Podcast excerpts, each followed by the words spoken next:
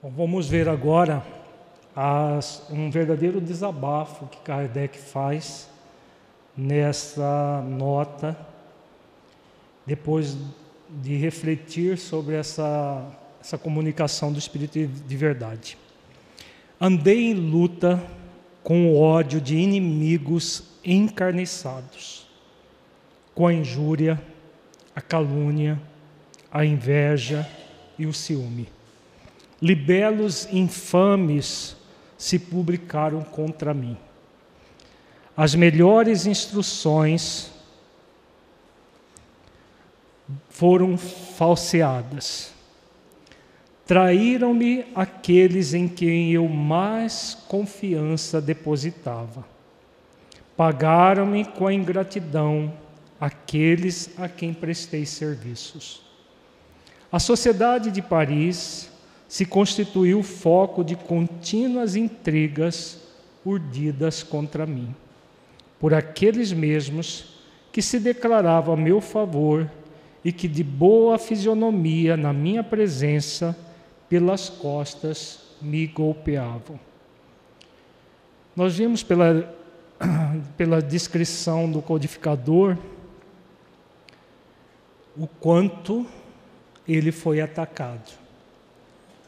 Porque, como o Espírito de Verdade colocou, na, na mensagem, falando sobre a missão dele, a doutrina espírita veio para reformar a humanidade inteira. Então não é fácil uma tarefa assim e vai haver ataques. Né? Vão haver ataques de encarnados e desencarnados. A Sociedade Espírita Parisiense de Estudos Espíritas, ela é um modelo para as instituições de hoje, mas principalmente graças à presença de Allan Kardec. Claro que haviam médiums e outras pessoas muito sérias, muito é, que também faziam é, esforços para desenvolver as virtudes como o codificador fazia. Nós temos no, na, no livro Céu e Inferno a, a manifestação de vários deles depois de desencarnados como espíritos felizes, né? como por exemplo Sanson, que foi membro da sociedade e que dá a comunicação, é, colocando a da felicidade dele depois da, da morte corporal. Mas muitos tinham essas características que o codificador coloca aqui: a injúria, a calúnia, a inveja, o ciúme, o ciúme libelos infames, melhores instruções falseadas, traição. Por quê? Que isso aconteceu também na sociedade parisiense de espiritudes espíritas. Pelas imperfeições humanas. Onde estão pessoas, seres humanos, nós vamos ter as imperfeições. Temos tanto aqueles que querem fazer os esforços no limite das suas forças para se tornarem verdadeiros cristãos, e temos aqueles outros que se acham no direito de atacar os demais, porque se acham melhores. Né? Com certeza, os que atacavam Kardec, que ele fala aqui de contígua, contínuas intrigas, se achavam melhor do que ele. E aí atacavam o codificador com as suas, as suas própria inferioridade sem perceber os que estavam, o que estavam fazendo. Como ele diz, tinham dupla face. Na frente, boa fisionomia, e pelas costas golpeavam. Isso foi válido para Kardec, é válido ainda hoje. Qualquer trabalho que se destaque dentro de uma proposta verdadeiramente cristã, espírita vai ser atacado. O século XXI não, tá, não está muito diferente do que foi o século XX, nem o XIX. Ainda teremos durante muito tempo esses ataques. E os piores ataques são aqueles que vêm das pessoas que se dizem cristãs e se dizem espíritas. São piores, né? Porque, como diz o codificador, né? pessoas que ele confiava, que ele depositava mais, maior confiança, e simplesmente vêm e atacam. Não faz sentido porque o lema que o Espírito de Verdade nos recomenda é Espíritas, amai-vos. Esse é o primeiro ensinamento. Instruí-vos este o segundo. Mesmo quando alguma pessoa destoa da doutrina, o dever do cristão jamais vai ser de atacar essa pessoa, mas de mostrar para, ela que as ideias dela estão equivocadas, mas de uma forma kardeciana mostrando por A mais B onde estão os erros para que a pessoa corrija. Não é assim que Jesus fazia? com a mulher adúltera, ele, ele referendou o adultério dela? Ou ele a reergueu para que ela se libertasse dessa tendência que ela trazia? Mulher, alguém lhe condenou? Não, Senhor. Eu também não lhe condeno Vás e não tornes a pecar, para que não lhe suceda algo pior. Então, assim que Jesus agia, ele é o nosso modelo e guia. Vejamos que esses membros da Sociedade Espírita de Paris não agiam como verdadeiros cristãos, eram pseudos cristãos, porque não faziam esforços minimamente para seguir as orientações do Cristo. Atire a primeira pedra aquele que não tiver nenhum pecado. Nós acabamos de ver agora há pouco o codificador repetindo essas palavras do Cristo. Ele, como um ser humano imperfeito, admitia que podia errar. Agora, essas ações das pessoas são incompatíveis com o verdadeiro cristão. Um cristão que injuria, que calunia, pode estar realizando tudo, menos uma proposta verdadeiramente cristã. Porque o cristão verdadeiro vai fazer todos os esforços para nunca injuriar e caluniar ninguém.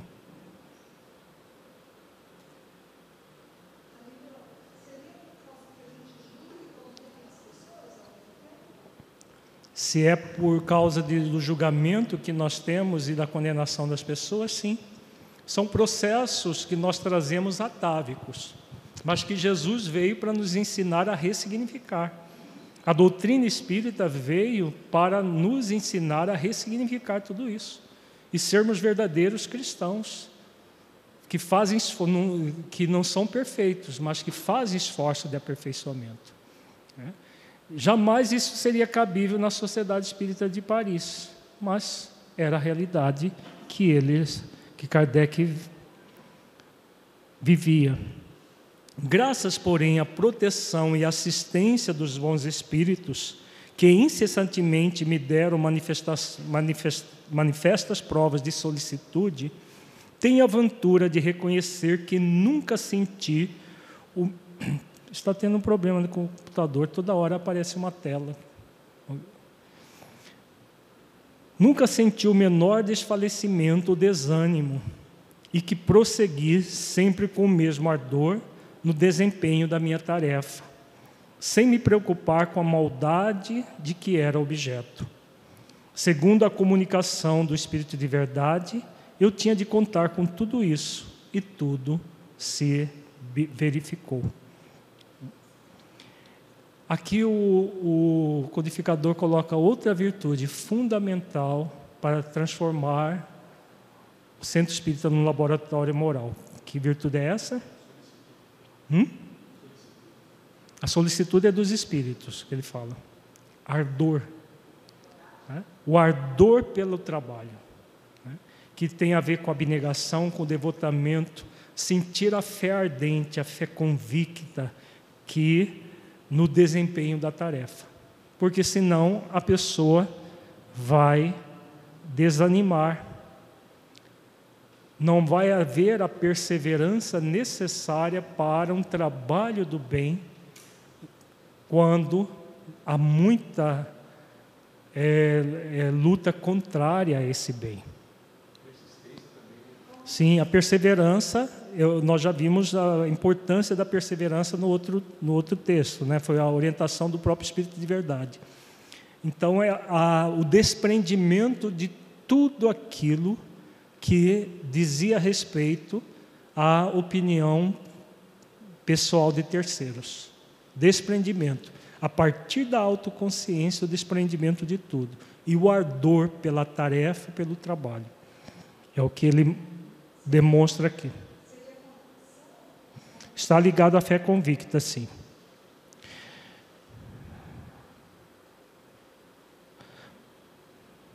Mas também, a par das vicissitudes, que satisfações experimentei, vendo a obra, a obra crescer de maneira tão prodigiosa.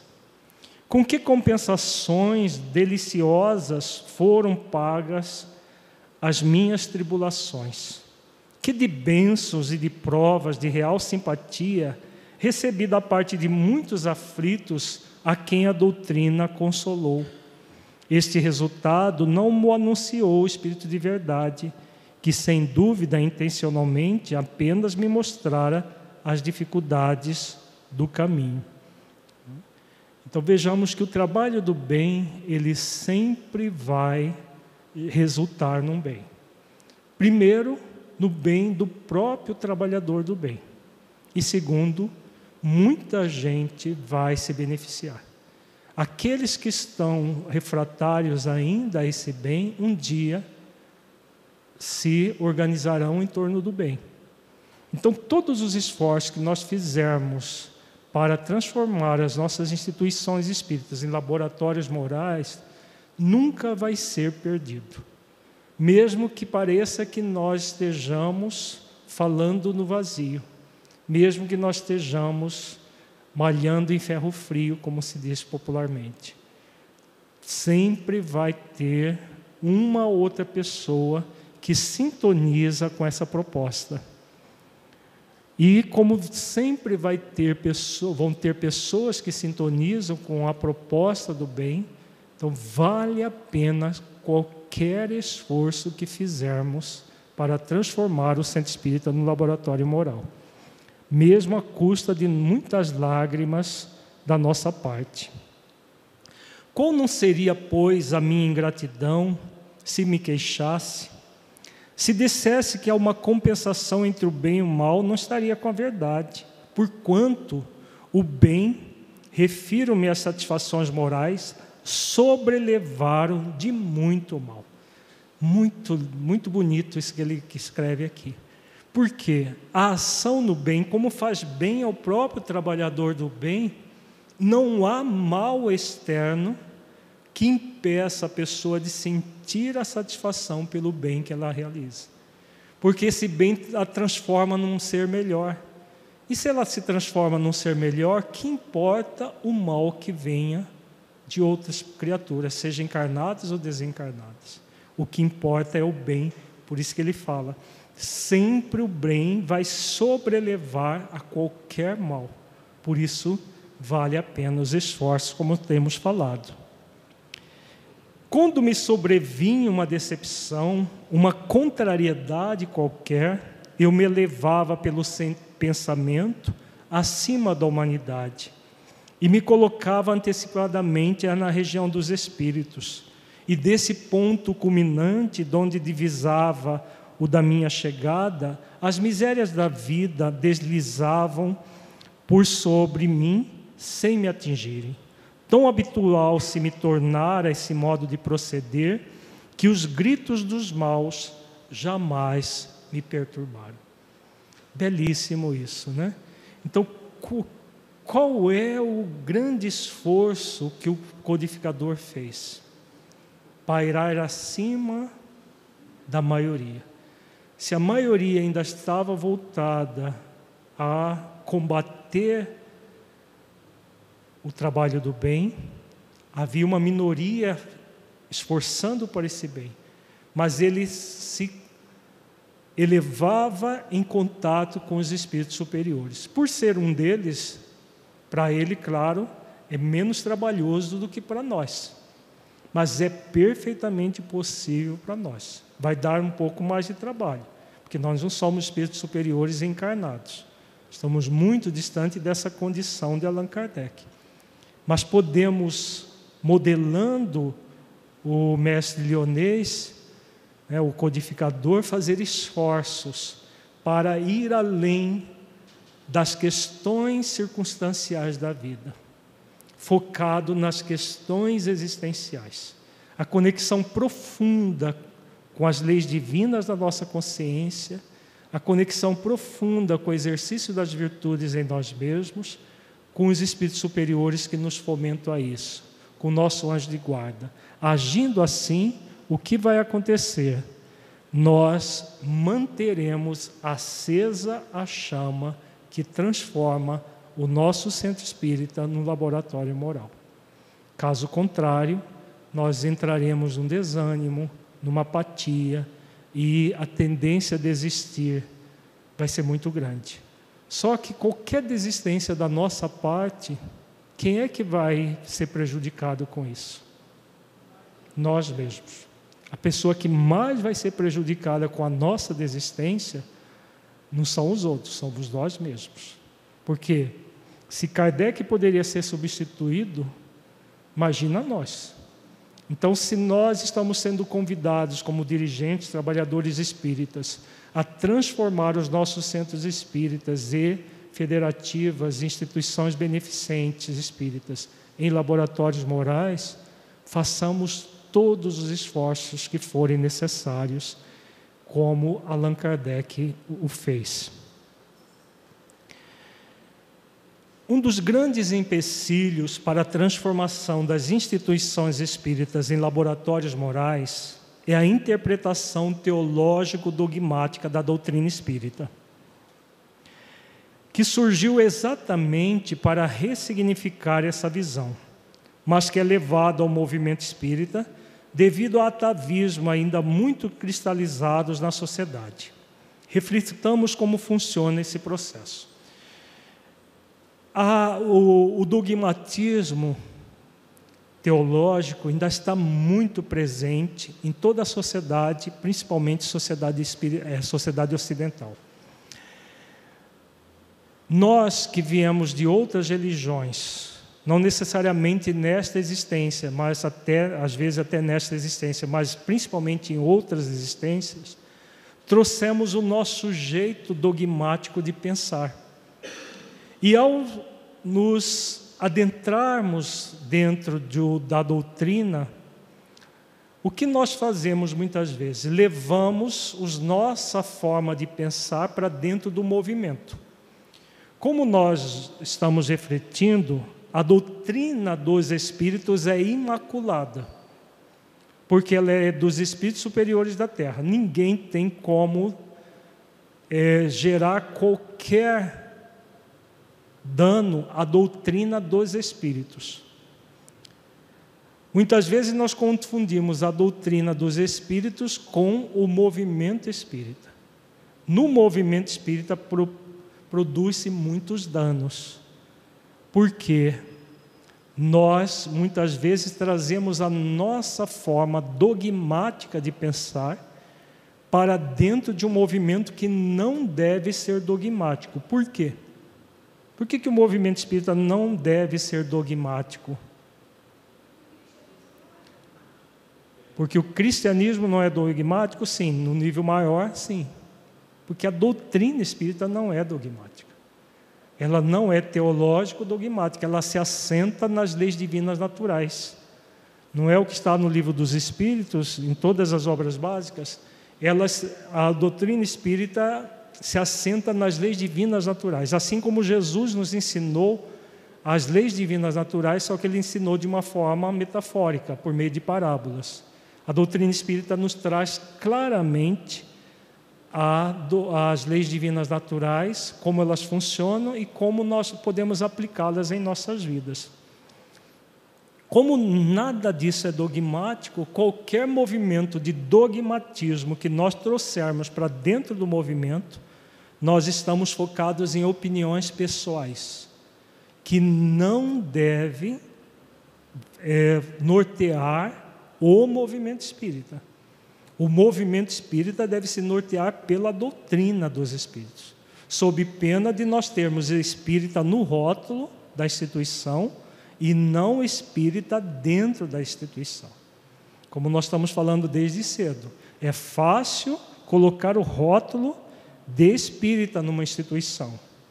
É trabalhoso desenvolver os princípios da doutrina espírita dentro das instituições, porque a doutrina espírita se baseia nas leis divinas naturais e na prática das virtudes para se cumprir essas leis. É nisso que se baseia a doutrina. Então, se nós não estamos dispostos a fazer isso, só sobra o dogmatismo. Vamos ver como funciona a visão teológica dogmática e como deve ser a visão verdadeiramente espírita. Na visão teológica, as verdades são postas e não existe o progresso do pensamento. Alguém vem e determina verdades, entre aspas, porque não são verdades propriamente, são opiniões pessoais de, de seres falíveis. Na visão espírita, as verdades são investigadas e conectadas com o avanço das ciências. O próprio codificador colocou isso. O Espiritismo marcha para a par com a ciência. Porque se a ciência trabalha com as leis divinas naturais, a doutrina espírita, por sua vez, ela vem desvendar as leis divinas naturais, não apenas no aspecto físico, mas principalmente no aspecto moral. Por isso que ela avança junto com as ciências. Na visão teológica, os pilares são rígidos, são, re, são regidos por dogmas que não promovem respostas lógicas. Como que funciona o dogma? Alguém diz algo e coloca esse algo como uma verdade absoluta que todos devem seguir sem questionar. Por exemplo, dogma da Santíssima Trindade. Jesus é Deus. O Espírito Santo é Deus. São, é a trindade chamada de, de é, dessa trindade que tudo é Deus. A doutrina espírita veio para ressignificar esse dogma. Jesus é filho de Deus como todos nós, como ele mesmo colocou. E ele é criado por Deus e Deus é o, a, a causa primária de todas as coisas, é a, a, a inteligência suprema do universo. Então, desmistificando o dogma da chamada Santíssima Trindade, que coloca Jesus como sendo Deus. Então, dogma é isso. O adepto daquele dogma, se ele questiona, ele é visto como um herege. No movimento espírita, nós podemos criar dogmas dentro do movimento. A doutrina não tem dogma.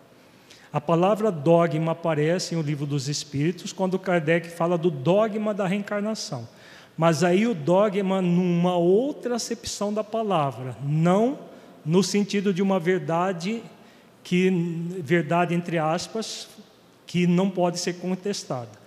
O, dogma, na, quando Kardec faz a pergunta sobre a reencarnação, é, é, o que os espíritos falam do, do, dogma, eles estão falando ali da, da verdade que, é, que não tem como você não, de, de, das, das, coisas não serem assim. Não tem como a pessoa não reencarnar. Para evoluir, todos precisam reencarnar. Então, uma verdade nessa acepção da palavra, é a única vez que aparece a palavra dogma nas obras básicas. Tudo mais é, são, é, é falado em cima das leis naturais. Até essa questão fala da reencarnação como uma lei natural, que quer a pessoa acredite ou não na reencarnação, ela não deixa de ser um espírito reencarnado. Tá? Tem pergunta, Romildo? Não?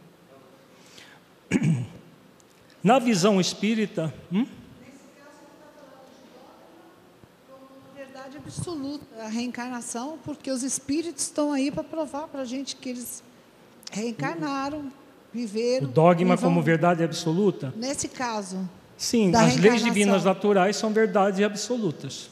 Né? Então, é nessa acepção da palavra. Na visão espírita, os pilares são regidos pelas leis divinas, que produzem sentido e lógica no conhecimento. Então, não existem dogmas incontestáveis, muito pelo contrário. Quanto mais você contesta determinada lei, vai a fundo no funcionamento dessa lei, mais você consegue compreender a lei. Porque contestação faz parte do processo científico. Você contesta uma verdade como uma hipótese para provar essa verdade. Então, quando nós pegamos uma lei divina e você cria toda uma perguntas contestadas, mas será que a reencarnação existe realmente? Vamos ver. Kardec fez isso no livro dos Espíritos, quando ele faz uma dissertação inteira sobre a reencarnação, pegando vários pontos que as pessoas dizem que ela não existe. E aí vai fazendo reflexões, contestando a própria contestação. E aí se chega à conclusão por lógica, né, um, um, que fazem profundo sentido e lógica daquele conhecimento. E não você tem que acreditar e pronto. A reencarnação, acredita ou não. Na doutrina espírita não é assim nós somos convidados a refletir e ter uma convicção, uma fé convicta, e não uma crença baseada numa suposição, numa fala qualquer. Mesmo que seja de um espírito superior, é muito importante que nós reflitamos sobre aquilo, que nós realmente analisemos, faz sentido isso? Faz. Aí, quando faz sentido, nós aplicamos na nossa vida. Se não fizer sentido, até o espírito que pode dizer, pode, pode dizer que é superior não é. Porque espíritos superiores só falam coisa que faz sentido. Isso é um dos critérios que Allan Kardec usou para é, analisar as comunicações espíritas. Tudo necessita de fazer sentido e ter uma lógica, bom senso. O que não é lógico não é de benfeitores. Oi?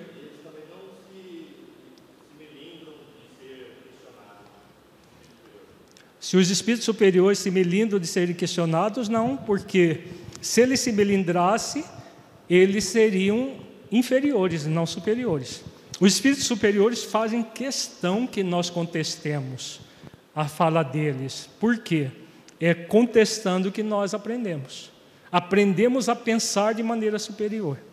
Porque se nós engolimos tudo como verdade exposta, como tem acontecido muito no movimento espírita, as pessoas engolem opiniões pessoais como se fossem verdades expostas. Né? Só porque foi falado por fulano ou por Beltrano, sem refletir o sentido daquilo que está sendo falado. Se é lógico, se faz sentido, se é uma fala cristã ou não, nada disso tem sido refletido pelas pessoas. E vão se engolindo coisas e coisas. Né?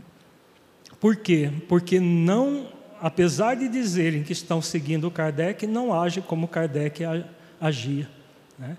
E, e foi Kardec que foi o principal catalisador de todo esse pensamento aqui, a visão espírita da religião.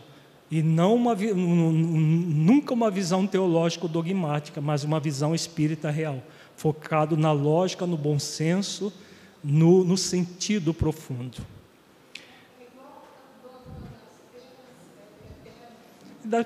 Tudo tem uma série de dogmas, né? penas eternas, inferno eterno, tudo isso é dogma, criado por pessoas, não corresponde à verdade dos fatos. Na visão teológica, a pessoa procura salvar-se do inferno, fugindo do pecado para ir para o céu. Essa é uma visão dogmática clássica das religiões chamadas cristãs. Jesus nunca ensinou isso. Na visão espírita, a busca é pela iluminação da ignorância e por produzir a verdade nos conceitos humanos. Então, como o foco é nas leis divinas, o objetivo é iluminação da criatura. como que se ilumina a criatura? Conhecendo as leis, desenvolvendo as virtudes. E isso vai iluminar toda a ignorância que existe no planeta, a começar de cada indivíduo. E tudo focado na verdade. As próprias leis são a verdade. Questão 115 do Livro dos Espíritos. Deus criou todos os espíritos simples e ignorantes. E a cada um deu uma missão de conhecer a verdade para aproximá-los de si. Nesse conhecimento, eles adquirem a pura e eterna felicidade, passando pelas provas que Deus lhes submete. Então vejamos que nós somos criados ignorantes, mas não para permanecer ignorantes, mas para superar a ignorância, desenvolvendo a sabedoria por meio do conhecimento da verdade. E o que é a verdade? As leis divinas. As leis divinas que já estão na nossa consciência, mas que, como nos diz a questão 621A, nós esquecemos e desprezamos. Então, quis Deus que ela fosse relembrada, e a doutrina espírita veio para isso para nos conectar cada vez mais com as leis, não com os dogmas humanos, com as opiniões humanas, que são falíveis, com as leis divinas. As leis divinas são infalíveis. Qualquer espírito ou qualquer encarnado que ensinar alguma coisa que contraria a lei divina, com certeza não está seguindo aquilo que é o que o Espiritismo veio para trazer, que é essa convicção plena de que são as leis divinas que regem todo o universo todas as leis, principalmente as leis morais. Agora vamos ver como funciona o centro espírita na visão teológica e como funciona o centro espírita na, na visão espírita. O centro espírita laboratório moral é aquele que vai ressignificar toda qualquer resquício teológico.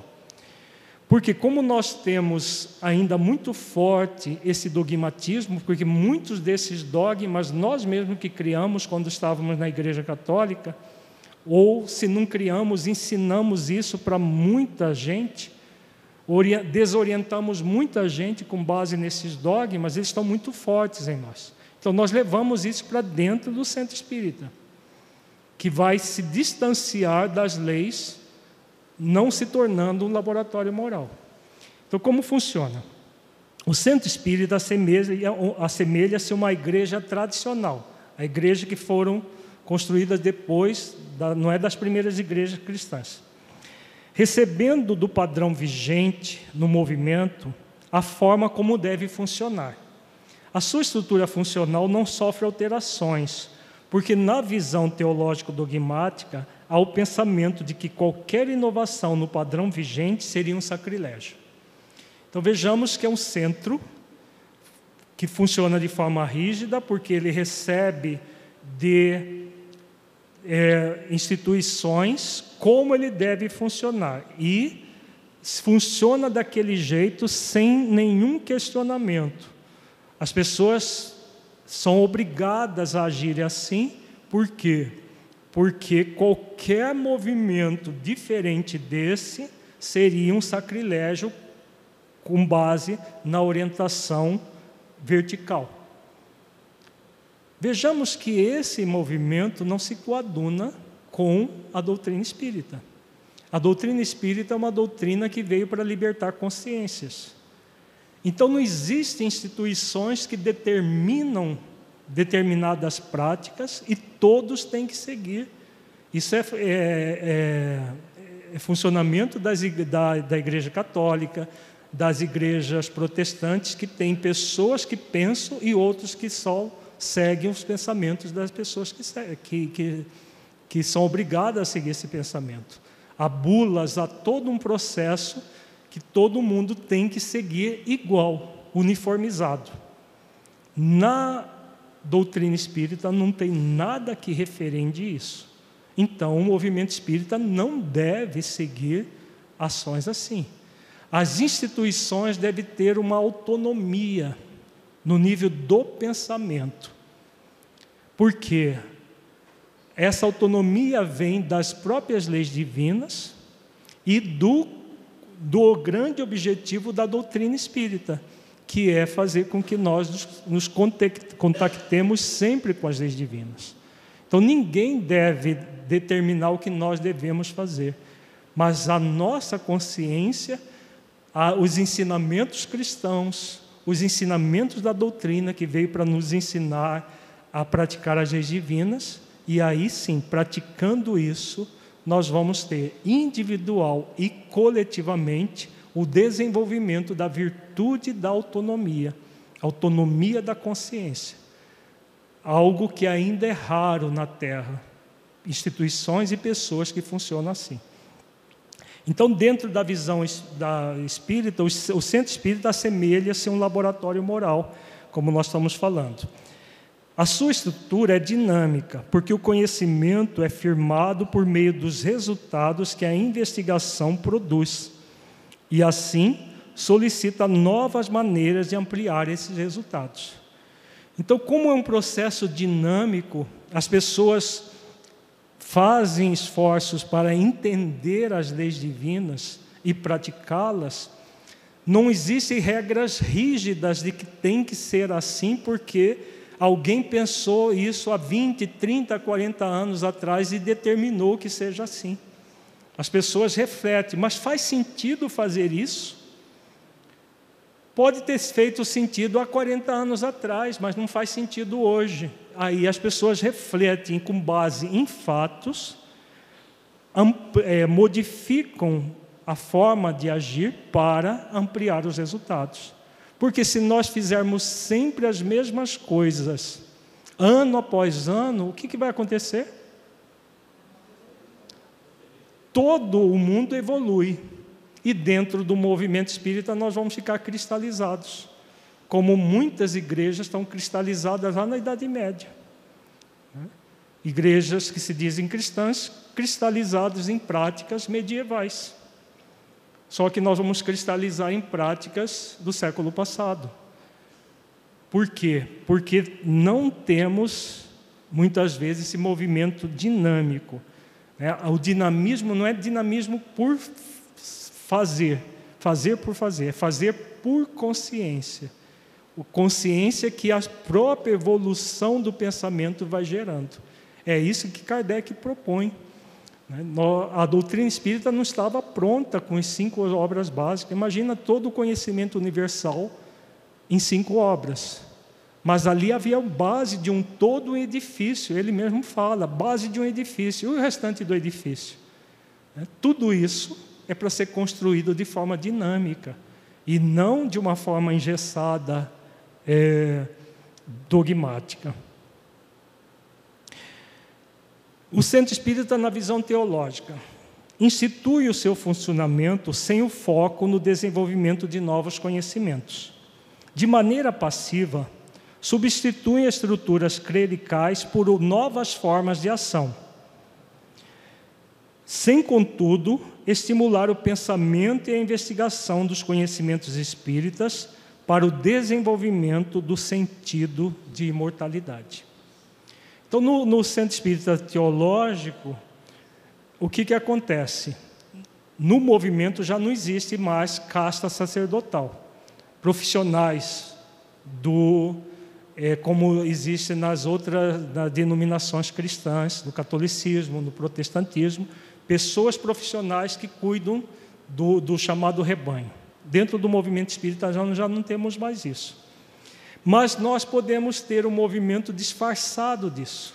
Criar papas dentro do movimento, criar cardeais dentro do movimento, criar situações, chefes de paróquia dentro do movimento, desde o centrinho pequenininho, que, o, que tem dono, o dirigente, o presidente é o dono do centro. Tudo que, que é feito lá precisa passar por ele. O que, que é isso? É o, o chefe da paróquia de antigamente querendo atuar dentro do centro espírita hoje. Né? Ele passa a ser dono do, do centro e todas as pessoas precisam passar pela tudo que se faz dentro do centro espírita, tudo as pessoas precisa passar pela anuência dele. Né? Isso é o que está colocado aqui. As estruturas clericais em novas formas de ação. Não há um estímulo do pensamento e da investigação, da liberdade de ação das pessoas. Né? Cria-se ideias de que é, fulano é que determina tudo que o movimento espírita vai fazer. É que Beltrano haja, que o presidente do centro pense em tudo e faça, é, determine tudo. Os outros só trabalham, só vão fazer o, o, a parte braçal do, do, da atividade. Tem centros que funcionam assim, gente, ou eu estou falando coisas que não tem nada a ver? Tem muitos centros que funcionam assim, infelizmente. Não deveria, em pleno século XXI não deveria, mas ainda tem.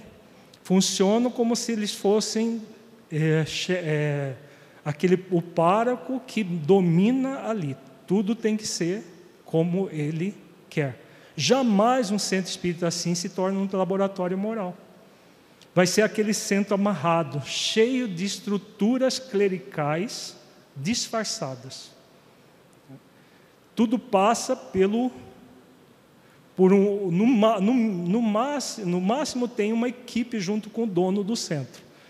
Três, quatro pessoas que pensam pelos outros, enquanto que a maioria não tem direito a pensar nada, só a executar ordens. É tipo aquela, aquela organização privada que diz assim: manda quem pode, obedece quem tem juízo. Já ouviu falar? Nas organizações privadas, faz, é, nem nelas faz sentido isso, porque as organizações modernas já não trabalham assim. Porque senão as pessoas não, não querem colaborar em instituições assim. Agora imagina um centro espírita, alguém mandando e os outros obedecendo, se quiser ficar aqui.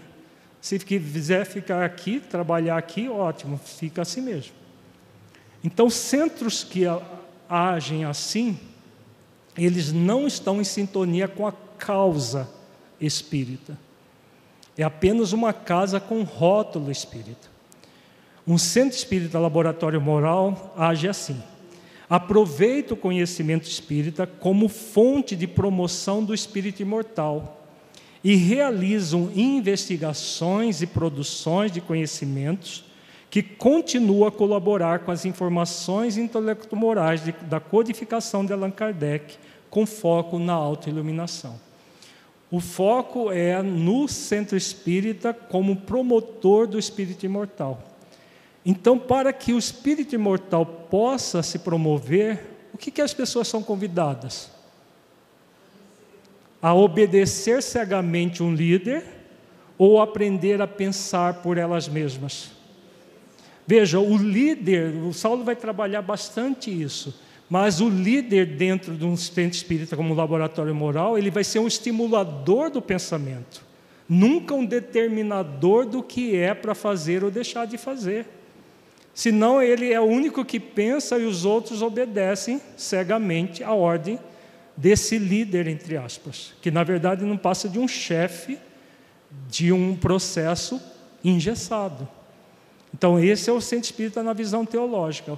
O da visão espírita vai estar sempre estimulando todos a crescerem, cada um no seu nível. O, o líder não exige crescimento das pessoas, ele estimula o crescimento. Né? O Saulo vai colocar bastante e vários exemplos de como fazer isso na prática, mas a base vai ter sempre essa. A diferença da visão teológica a diferença da visão espírita. Na visão teológica, sempre amarrado. Na visão espírita, sempre aberto, dinâmico, acrescentando sempre o pensamento, nunca ficar cristalizado, fechado em algo que vem é, de situações que são opiniões pessoais e não da doutrina espírita. O centro na, na, na visão é, teológica. Como há na prática uma estrutura clerical A posição sacerdotal é inquestionável e os pilares são instituídos como vontade de Deus e devem ser aceitos sem questionamento. É o que nós acabamos de falar, né? o sub, é, está ligado ao, ao item anterior. Então, no centro espírita, temos essa estrutura clerical disfarçada. Não é institucionalizada como as outras religiões. Mas a pessoa não pode ser questionada. Se um dirigente de uma casa espírita que não pode ser questionado e que ele, o que ele sabe, o que ele faz é o que está certo, e as outras pessoas não têm direito a pensar por elas mesmas, ele se torna fechado, né? totalmente fechado ao pensamento que como deve ser um verdadeiro centro espírita. Na visão espírita, o como funciona? Como funciona como um laboratório moral de produção e assimilação de conhecimentos, a posição dos investigadores, ou seja, dos dirigentes e trabalhadores do centro espírita, é flexível, porque a sua importância tem relação direta com a continuidade de seu trabalho. Ocupam os postos enquanto estão em sintonia com o propósito do centro, que é o mesmo da doutrina espírita. Os cargos estão em harmonia com os encargos. O centro que tem dono, o que, que acontece? Os cargos nem sempre são ocupados pelos encargos. O dono manda e os outros fazem. E ele fica simplesmente mandando, como se o, o dirigente ou os dirigentes não fossem o, o, aqueles que iam para trabalhar mais. Dentro das instituições espíritas, os dirigentes são aqueles que mais trabalham, como Allan Kardec, que era o presidente da Sociedade Parisiense de Estudos Espíritas e é o que mais trabalhava. É assim que deve ser uma instituição espírita. Mas nessa visão teológica, o dirigente apenas manda. E tudo é para ser aceito sem questionamento. No centro espírita, as pessoas vão ocupar cargos, porque isso é da sociedade humana mas junto com os encargos. Se elas não estiverem dispostas a ocupar os encargos em conjunto com os cargos, como que se deve atuar dentro de um centro espírita como laboratório moral? Manter a pessoa no cargo, sem o encargo? Jamais. Ela vai ser convidada a se preparar para assumir os encargos. Não foi isso que aconteceu com Saulo lá nos primórdios do trabalho dele. Ele, como grande doutor da lei, expositor primoroso, o que, que Barnabé e Pedro colocaram como primeira tarefa para Saulo? Alguém lembra? Ele ainda não se chamava Paulo. Alguém lembra? Está no livro Paulo Estevam. Qual que foi o primeiro encargo de Saulo dentro da igreja de Antioquia? Comentar o Evangelho nas exposições doutrinárias. E ele fez por algumas vezes, e ele ficava tão perturbado, isso tudo estava escrito no livro Paulo Estevão. Ele ficava tão perturbado que ele não conseguia expor, não, não fazia sentido a fala dele. O que que Barnabé e Pedro fizeram?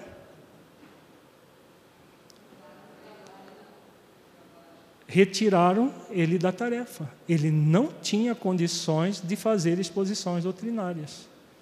Naquele momento, não. Então ele foi retirado dessa tarefa, foi dado uma outra tarefa mais simples para ele. E aí o que, que ele fez? Ele montou o tear ao lado da igreja, e como a igreja só funcionava à noite, durante o dia ele recebia muitas pessoas que eram atraídas pela igreja de Antioquia e lá ele começou a treinar a retórica, falar do Evangelho no atendimento fraterno, frente a frente, de uma forma simples, com as pessoas. E durante muitos anos ele fez isso. E houve um dia que o expositor escalado não pôde fazer a exposição. E aí alguém deu uma sugestão: que tal o irmão Paulo? Nessa época ele já não, ainda Saulo. E ele aceitou falar. Humildemente ele aceitou. E Barnabé estava presente nesse dia. Tá, isso tudo está descrito no Paulo Estevão. E foi uma das maiores exposições que eles tiveram na igreja de Antioquia. A partir daí, ele não deixou mais de ser um expositor. E aí que surgiu a ideia de, de que veio diretamente do Cristo através de Estevão para fundar novas igrejas cristãs e ele saiu pelo mundo conhecido na época pregando a mensagem de Jesus. Vejamos, a igreja cristã funcionava assim. Não era o cargo mais importante, era o encargo. Se a pessoa não tivesse cumprindo o encargo, ela era convidada a sair do cargo. O cargo de expositor é para quem sabe fazer exposições. Ponto final. Hoje, no movimento espírita, isso é um verdadeiro tabu. Por quê? Porque nós queremos contemporizar com o erro. As pessoas não ocupam os encargos, mas se mantêm no cargo, às vezes durante anos a fio. E aí quem é que é prejudicada? A pessoa e a coletividade.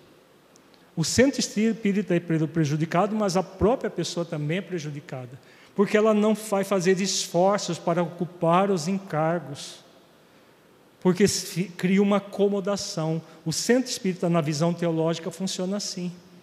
A pessoa vai ficando aqui, o centro fica engessado, uma mesmice de sempre, ano após ano.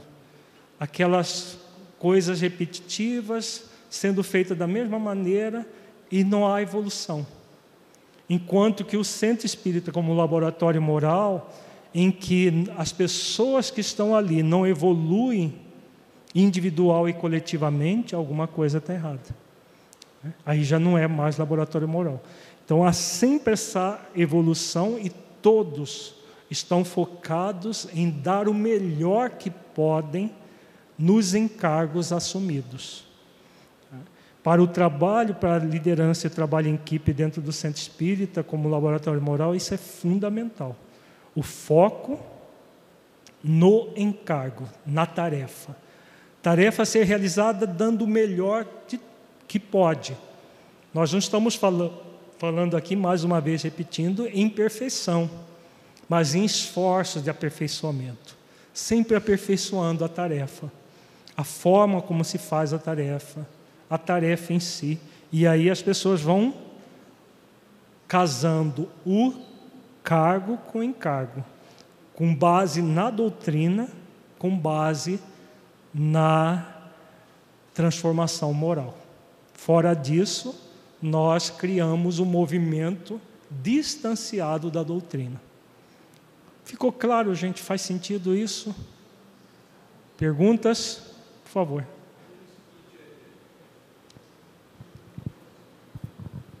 É, muitas casas que a gente conhece, uniforme, roupa branca, camisetas identificadas, né, com, com o nome da casa. Isso não, é uma questão talvez organizacional para saber quem que é o assistido, quem que é o trabalhador. E eu acredito que isso não tenha nenhum compromisso assim com é, levando em consideração de que a doutrina não tem, não prega nenhuma vestimenta específica, como não prega dogma e ritual, né? É, eu acredito que isso aí não tem um compromisso assim, só a nível de organização da casa. Estou errado? Vestimentas especiais? Não, é, muitas casas que a gente uniformes. Uniformes? A pessoa usa roupa. Não é movimento casas, espírita isso. Eu digo assim, para identificação por uma questão de no trabalho. evento específico, usar uma camiseta de identificação. Não, não, é, é trabalho coisa. mesmo, trabalho no da trabalho casa. cotidiano, usar uniforme não faz sentido. Não. Isso não é movimento espírita. Mesmo que seja assim, prefeito organizacional da casa. Mas organização para quê? Porque a pessoa tem uma dúvida, por exemplo, eu sou um assistido, eu tenho uma dúvida. Basta pôr um eu crachá. Basta pôr um crachá no trabalhador, não precisa uniformizar crachá, o trabalhador. Um crachá de trabalhador de, daquela Sim. área. É verdade. Qual é o problema? Para que uniformizar pessoas? Não é, aí forma a casta sacerdotal. Sim. Aqui eles são os, os especiais que são os dirigentes do centro espírita. Nós somos um simples frequentador. Isso que é casta sacerdotal disfarçada. Começa por aí, por pequenas coisas. Basta uniformizar que você já está criando um processo que não é próprio para o movimento espírita. O centro espírita é, pois, um laboratório moral que tem por divisa promover o conhecimento das leis divinas e ensinar os seres encarnados sobre o funcionamento dessas leis, fazendo com que se tornem inteligíveis e aplicáveis em sua conduta diária. Já comentamos muito sobre isso. Promover a liderança espírita cristã nas instituições é fundamental para que os centros espíritas retomem a dimensão que Allan Kardec produziu na Sociedade Parisiense de Estudos Espíritas era uma sociedade dinâmica que realizava investigações e conhecimento. O centro espírita não é o local apenas para se fazer palestras, aplicar passes, realizar atendimento fraterno, ministrar aulas de evangelização, esclarecer espíritos e outras atividades, sem gerar investigações para a promoção do espírito imortal. Nós somos convidados a tudo que fazemos dentro do centro espírita fazer com consciência de nós mesmos. E essa consciência só vai acontecer quando nós colocarmos tudo à luz das leis divinas, porque aí estaremos promovendo o espírito imortal, o trabalhador do bem e aqueles que frequentam o centro espírita. Isso nós vimos em detalhes no módulo anterior do nosso é, dos nossos seminários sobre liderança. Já está no, no, no site, Tiago? Você sabe? O 2. Ele não foi naquele sistema que já era instantâneo? Não? Então, em breve vai estar disponível no site. É o que, que nós trabalhamos, trabalhamos a parábola dos, dos dois filhos. Nós ficamos o dia inteiro trabalhando exatamente essa questão de promover o espírito imortal trabalhador. Então, tudo que nós faz, fazemos no centro espírita deve ser feito com base nas leis. Por que, que eu estou fazendo é, o trabalho do Serviço de Assistência e Promoção Social Espírita? Eu estou aqui oferecendo uma sopa para uma pessoa carente. Não é simplesmente uma sopa para uma pessoa carente. Existem leis divinas que estão ligadas a isso tudo. Então, qual é o meu nível de consciência das leis na minha vida, na vida dessa outra pessoa? Então, esse é o laboratório moral. O tempo todo as pessoas estão fazendo as coisas com consciência de si, não fazendo por fazer.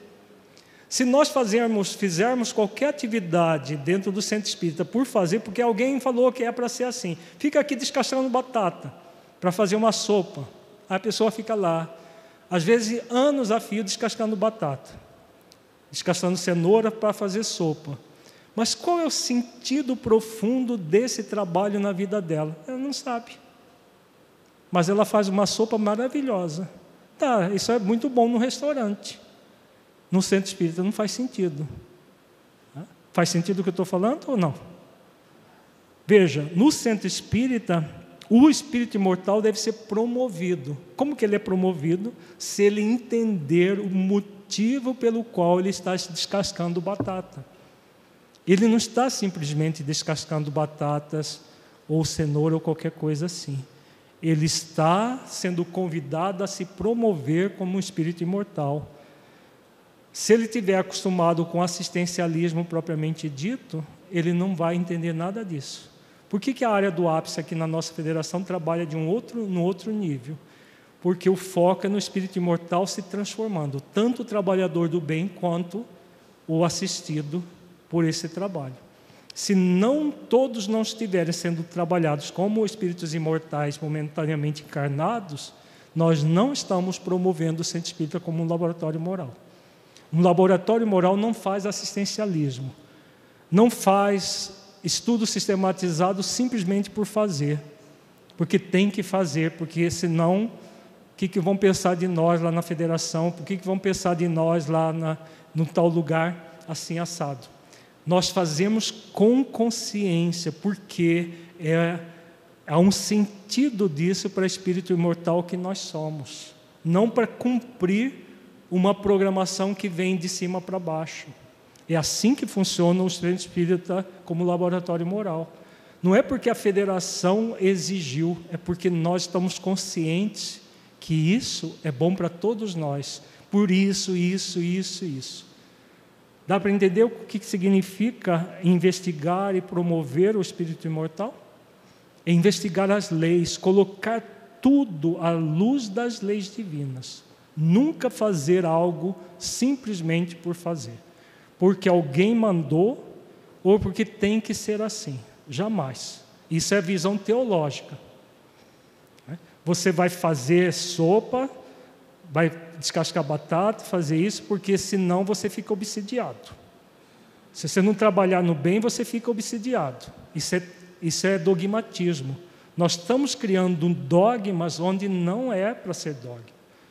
As pessoas fazerem qualquer atividade no centro espírita por livre escolha e não porque se ela não fizer, vai acontecer um, uma catástrofe na vida dela. Olha, você vai para o chupão, você vai ver isso, vai aquilo, vai ser exilado, você vai. Qualquer movimento desse tipo, nós estamos dogmatizando aquilo que não é dogmático.